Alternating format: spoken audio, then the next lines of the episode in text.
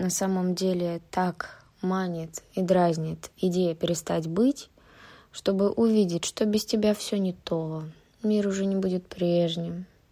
Люди такие грустные, фрустрированные. Ах, как же так?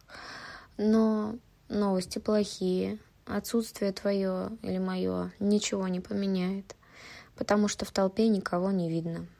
Никто друг друга не узнает, не видит, не рассматривает. Максимум себя друг в друге. Каждый смотрит на себя. Новости хорошие.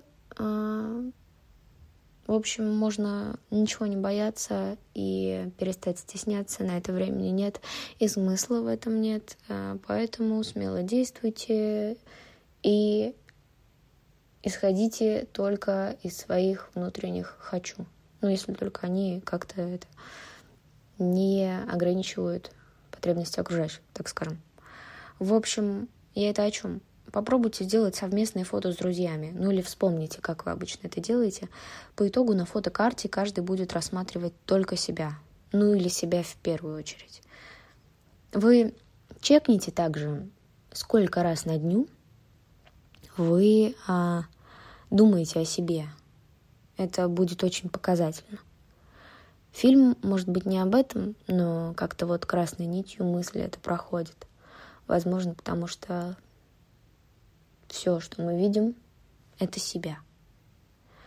Упругий, трехмерный, экспериментальный дождь на фоне скуки, пожирающий нас всех. Но ничего не было, нет и не будет. Вот как-то так.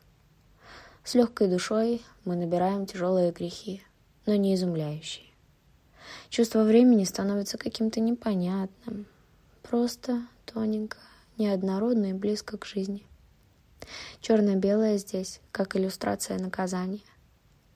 Чистота, чистота.